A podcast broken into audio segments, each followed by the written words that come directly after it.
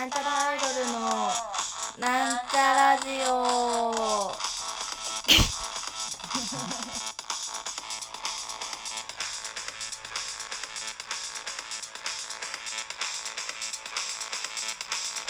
はい、始まりました。なんちゃらアイドルのなんちゃラジオを自己紹介します。はい、なんちゃらアイドル赤色担当、みさみまみです。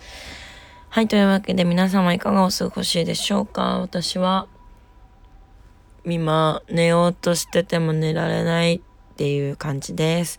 ただいまの時刻、午前6時35分。ん午前？合ってるよね。朝、朝の6時半です。うーん、なんだろうね。まあ普通に、た何、タイミング？な、なんつうんだ？うんと、リズムが狂ってんだけど、生活リズムか。狂ってんだけど、あくびは出るな。すいませんね、あくび出ちゃった。うん。そんな感じでね、あの、非常事態宣言を受けまして、自粛、自粛、自粛で、もう本当に、え、もう大丈夫かなってぐらいリズムが狂いまくっております。まあ、なんとかなっているのかななんとかなっているといいな。起きるときは起きるみたいなのでね。というわけで本日は、うんまたもやシネマルームです。えー本日ご紹介するのは、ペット。吹き替え版を見ました。こちら Amazon プライムでご視聴いただけます。あらすじ言います。あ、これも2016年ですね。前回、あのーあの、前にご紹介した、貞子 VS かよこも2000、かよこっつった今私。貞子 VS かやこも2016年頃の映画でしたね。2016年の映画でしたね。同じ時期にやってたんだね。ウケる。あ、あらすじ言います。舞台、あ、ごめん。最初から間違えた。物語の舞台はニューヨーク。マックスは大好きな飼い主ケイティと不自由ない生活を送っていた。しかし、ケイティがケムクジャラの大型犬デュークを保健所から連れて帰ってきた瞬間からマックスの生活は一変。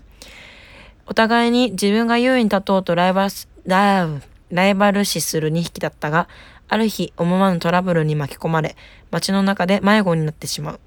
やがて2匹はニューヨークの地下水道にたどり着くが、そこにはスノーボール率いる飼い主に捨てられ、心に傷を負ったペットたちが集まっていた。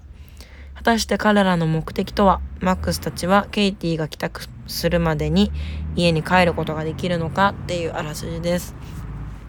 この物語はですね、あのー基本的にはそのデュークとマックスが出会い、いがみ合い、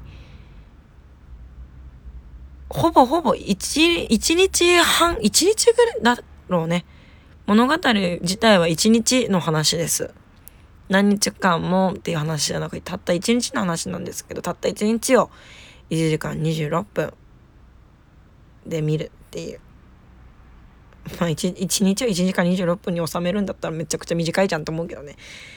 まあそういう話じゃないです。えー、っと、この、ねあの、なんでまあ吹き替え版見たかって言ったら、あの、主人公のマックスと大型犬のデュークがですね、あの、バナナマンのお二人が、あの、吹き替えの声優にばあの抜擢されていらっしゃったのでずっと気になってはいてなんか CM で「わっバンバンドーンドドドドドドドドーンドドドドドド」みたいな激しい音楽をヘドバンして聴いてるあいつ何あの犬の名前犬の犬の名はうーんポメラニアン違うえー、プードル。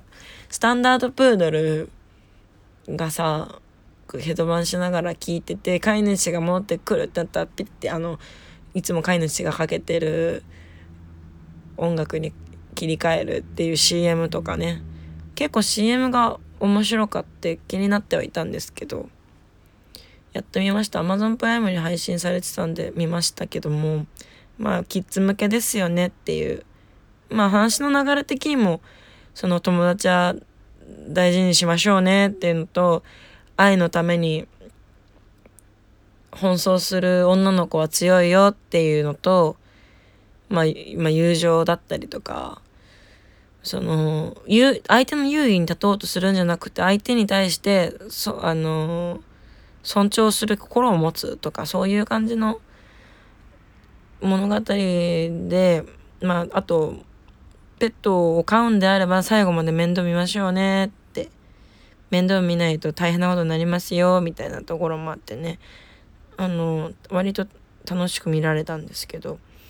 なんかねこの映画一部あれこれ薬決めながら作ったみたいなシーンがあってそこが割と面白かったです。なんかそういう映画もあったよね。なんだっけ男の子とさ恐竜のやつ。あれもねあれこれ絶対薬使ってんだろうみたいな。映画。何だったかな？男の子。今日あばばばば。今日恐竜えー、映画。これで出てくるかな？あ出てきました「アーロと少年」ってやつ。アーロと少年もなんかすごい「あれこれえ薬使った?」みたいなシーンがある。これでも面白かった？アーロと少年。面白かったと思う。まあアロと少年アロっていう恐竜と少年の友情の物語なんですけど。これディズニーだったんだ。ちょっとやばいね。ディズニーなんか割と決まってる映画作ってるんですね。まあそんな感じです。なんかでもまあ物語としては分かりやすくってあとあれですよねあのこれなんだっけシングと同じところが作ってるんだったかな。確かねミニオンもそうなのかな多分。ミニオンとかペットとかシングは多分同じところだと思うんですけどその人間じゃない生き物の人間っぽい顔の動き方ってすごいよねって思った。その、まあ、ディズニーとかも、まあ、もちろんそうなんだけれどもその筋肉の動きとかがすごく人間によっててまあおそらく顔つきも人間に寄せてるしね。なんかこういう顔の人いるよねみたいな。まあでも犬とかさ猫とかペットってなんか飼い主に顔にいるっていうじゃんね。なんか犬とか特に飼い主に似る気がするわ。飼い主が似てる犬を飼ってんのかもしれないけどね。うんなんかそんな面白かったけどまあ別に、うん、今すぐ見てって感じでもないです。うん。あの設楽さんの設楽さんって割と何でもこう器用にこなしちゃうタイプなんだなっていう印象が強かったですね。なんかまあ悪く言えば単調だけども、まあ、よくなんかここなれ感がすごかった。うわ慣れてんなみたいな。まあ抑揚ないけど多分そのキャラクター自体が割とクールに決めようとするキャラクターなんでだから、まあ、わざと抑揚つけてないのかなって思うぐらい。もう本当にしっくりこううまいなって思った。日村さんはね最高ですよ。私は日村さん大好きなんでね。あのー、これちょっと映画には関係ないんですけど TBS ラジオ夜中からやってるジャンクっていうその夜中のね時間1時から3時のジャンクタイムっていうのがあるんですけどそれ毎週金曜日がバナナマンのバナナムーンゴールドっていう番組があるんですよ。そのバナナムーンゴールドの中に、ね、出てくるあの姫何でも解決姫べき兄さんっていうコーナーがあってまあこういうコーナータイトルのやつなんですけどコーナーがあってねそれがねすんごくいいのよね。YouTube 多分ね、無駄アップロードなんであんまこれおすすめしない方がいいと思うんですけど、YouTube でひ、ひむぺき兄さん少年時代とか調べていただけたらね、めちゃくちゃ笑えるんで、ぜひ調べてみてください。そんな感じですかね。なんか、ペットのおすすめじゃなくて TBS ラジオのおすすめしてしまったけど。うん。まあね、ペットその何も考えたくないとか、なんかこう、ちらっと流しといて、可愛い映像が見たいとか、そういうの時はね、おすすめです。作業、作業もしやすいと思います。その、すごい邪魔になるような表現は一部、一部っていうかね、これ絶対薬決めてんだろってシーンが一部だけあるだけで。まあでもそこで仲良くなるから、まあなんかそのタイマーを一緒に吸いましたよみたいな感じなのかなわかんないけど。決めてるなって感じでした。そんな感じです。うん、犬の映画。あペット飼いたくなる映画ですね。まあ、ペット飼いたくなる映画だけども、その、生涯ちゃんと面倒見るっていう覚悟のもとね、ぜひ皆様にはペットを飼っていただきたい。ペットを飼うときは最後まで面倒見ましょう。捨てちゃいけません。